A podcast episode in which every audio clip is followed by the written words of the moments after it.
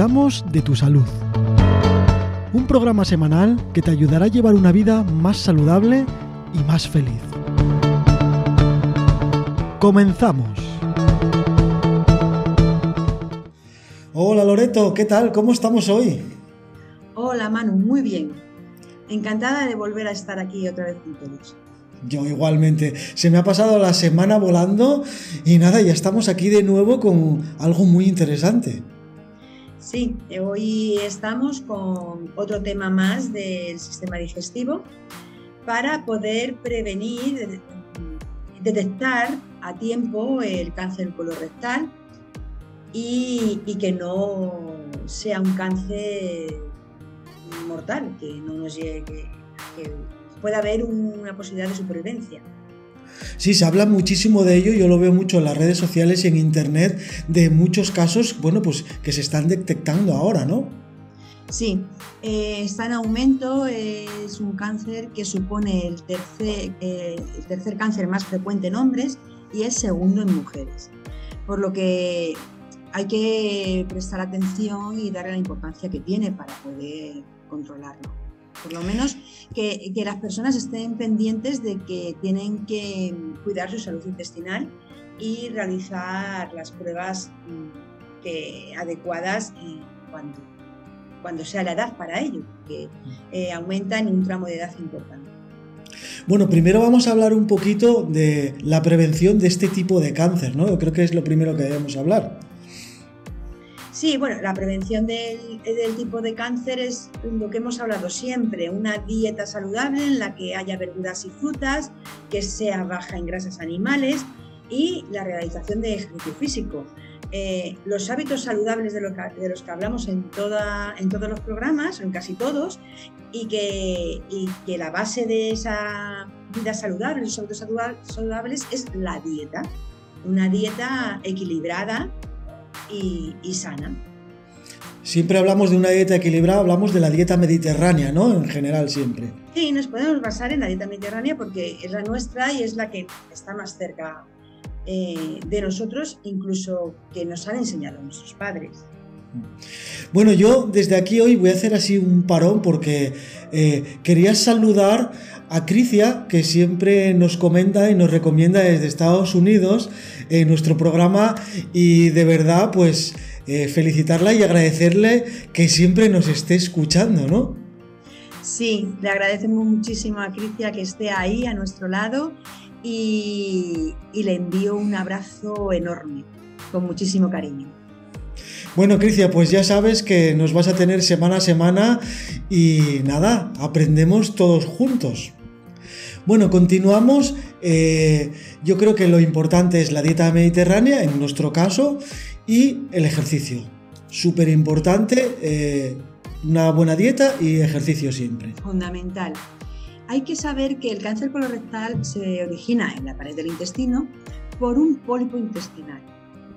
Ese pólipo no todos los pólipos son cancerosos, son precancerosos. Hay pólipos que no lo son eh, y son los más frecuentes. Son pólipos inflamatorios o pólipos hiperplásicos y bueno, pues mm, en un futuro puede que no den, normalmente no dan lugar a un cáncer. Pero hay otro tipo de pólipos que son los pólipos adenomatosos que sí suelen ser eh, precancerosos. Entonces e, es importante estirpar estos pólipos precancerosos a tiempo para que con el tiempo, con los años, no se conviertan en un cáncer. porque desde que aparece el pólipo hasta que se manifiesta el cáncer pueden pasar hasta 10 años. ¿10 años? Sí. Entonces esos, eh, esos pólipos están ahí, eh, se van volviendo poco a poco cancerosos Puede que esté durante un tiempo sin serlo, de repente se inicia el proceso y al final cuando empiezan a dar síntomas y se diagnostica puede ser demasiado tarde. Bueno, ¿y qué síntomas tenemos del cáncer colorectal? El cáncer colorectal puede que no tenga síntomas. Eh, puede pasarse esos 10 años, eh, se inicia el proceso y no se nota nada.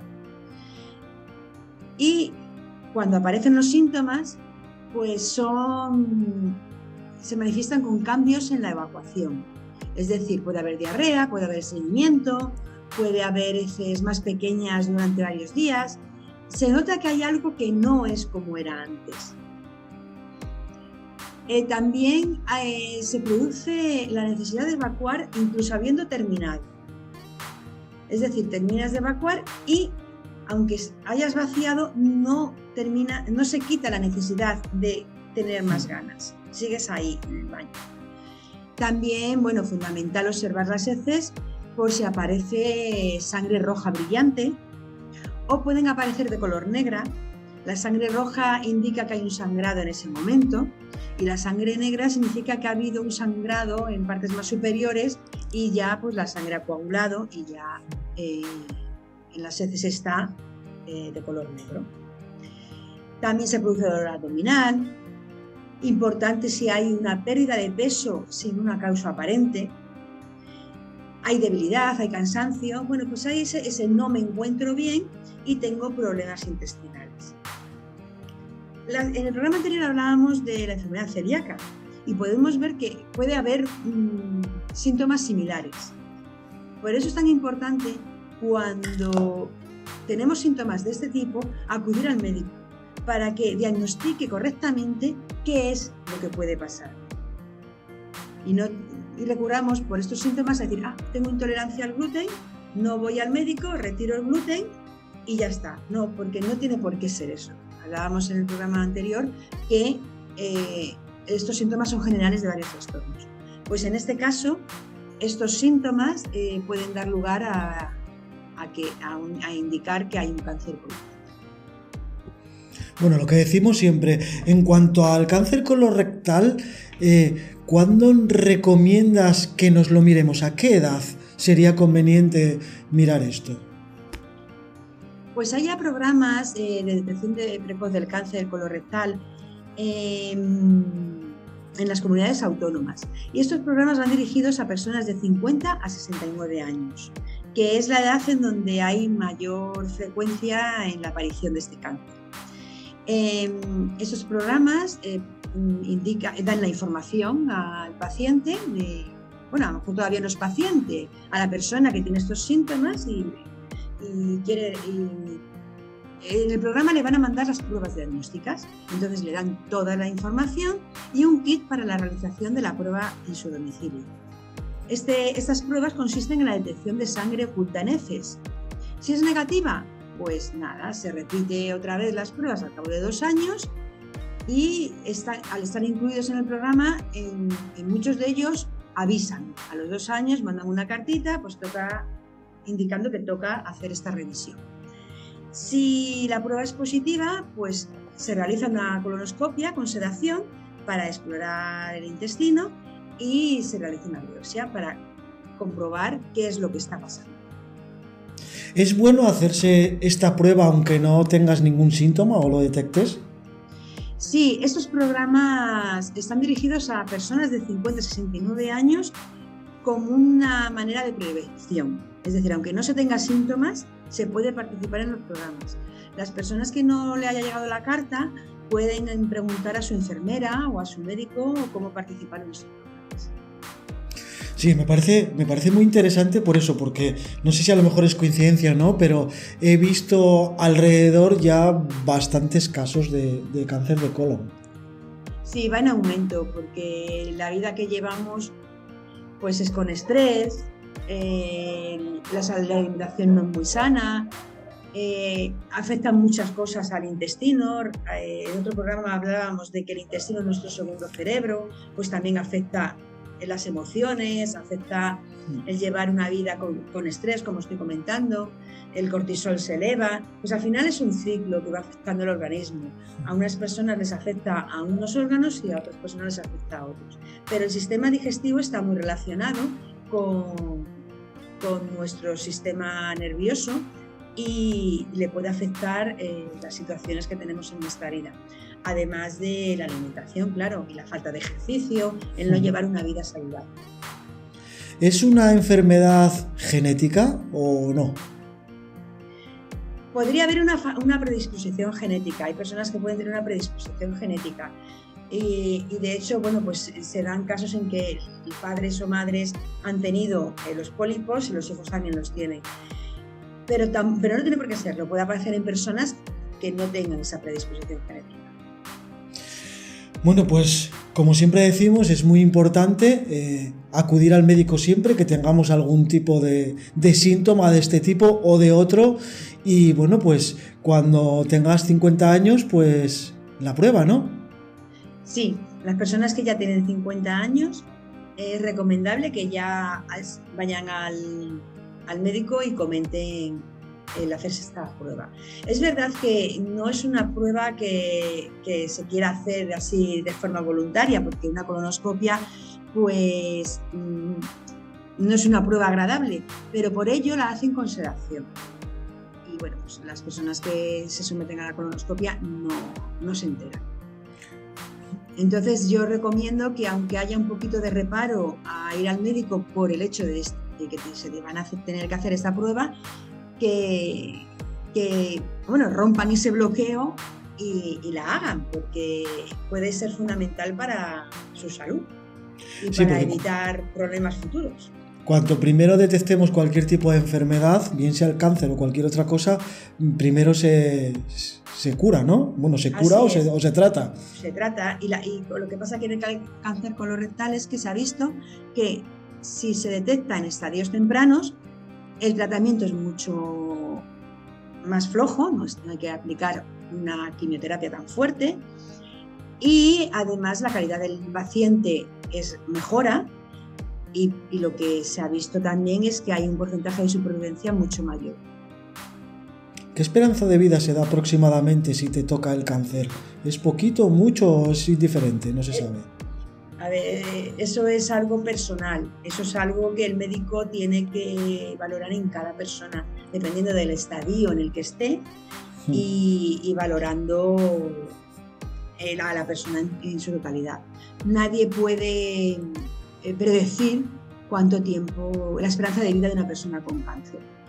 Es verdad que cada vez es mayor, hmm. cada vez hay cánceres que se curan del todo y claro, la esperanza de vida aumenta y cada vez hay cánceres que mm, eh, cuando se detecta a tiempo eh, los tratamientos son más flojos, la supervivencia es, aumenta y eh, la calidad de vida también.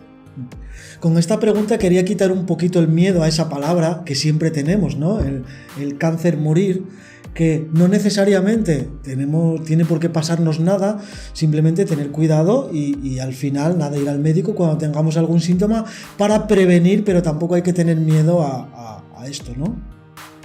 Sí, lo, primero es el saber que eh, prevenir es mejor que curar.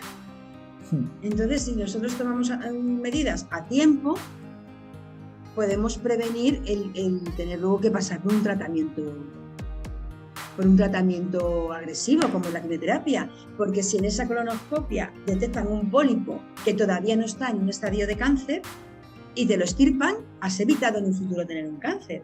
Claro. estas pruebas eh, que se hacen en este protocolo es para detectar, bueno, pues si hay un cáncer, ya tratarlo, pero también lo que puede haber es un pólipo que se quite a tiempo, se estirpe y ya no dé lugar a ese cáncer. Bueno, pues vamos a hacer un breve resumen antes de terminar este episodio eh, de cómo tenemos que prevenir este tipo de cáncer. El tipo de cáncer colorectal se previene de la misma forma que los demás cánceres, con una vida saludable, una dieta saludable, ejercicio físico, una vida mm, sin estrés, el control de las emociones, eh, que hemos hablado también como una parte de hábitos saludables, el, cuidarnos en todos los sentidos, físicamente, mentalmente y emocionalmente. Es una, un conjunto que se necesita para estar sanos. Y posteriormente, eh, el realizar las pruebas eh, que ya existen, esos protocolos, para detectar a tiempo ese, cáncer o para detectar a tiempo los pólipos y extirparlos, que no quiere decir que, se, que ya haya cáncer. Es muy importante que se vaya con la mentalidad de que no tiene por qué haber cáncer Pero si hay un pólipo, lo van a quitar y van a, es una prevención. Sí, realmente te quitas ese peso de encima de decir, mira, si no llego a ir a hacer esta prueba, pues posiblemente me hubiera salido y ahora pues mira, no me va a salir porque he llegado a tiempo. Claro, así es. Bueno, pues nada, los consejos de siempre, vida saludable, como comentamos en todos los episodios, y, y bueno, acudir al médico es lo más importante. Sí, por favor, no recurrir a un autodiagnóstico porque hay síntomas que son muy comunes a, diferentes enfermedades y tampoco recurrir a, un tratamiento por decisión propia, a un, autotratamiento, porque em, puede ser que no sea el adecuado para, para lo que está pasando y para la enfermedad que se tenga o el trastorno, que no tiene por qué ser una enfermedad. Y puede ser algo que con un simple tratamiento que pongan correcto el médico o los especialistas que correspondan, pues se subsana enseguida, se cura enseguida. Sí, además tenemos que meternos en la cabeza que cada persona somos diferentes y cada persona podemos tener un tratamiento diferente para tratar lo mismo, porque depende de muchísimas cosas, ¿no? Así es por eso es importante que lo evalúe un especialista médico. Bueno, Loreto, pues como siempre, ha sido un placer tenerte aquí, ha sido un placer aprender contigo. ¿Cómo podemos ponernos en contacto contigo para cualquier duda o sugerencia? Os podéis poner en contacto conmigo a través de mi blog, consejosal.es, y a través de mi web, loretoserrano.com. Y estaré encantada de poder resolver cualquier duda que, pueda surgir de este episodio o de cualquier otro. Sí, porque aunque escuches los episodios en Spotify, después eh, la consulta puede ser de cualquier cosa que enseguida responderemos tanto tú como yo, porque si me hacen la consulta a mí, ya me pongo yo en contacto contigo y solucionamos el tema, pero rapidito. Sí, sí.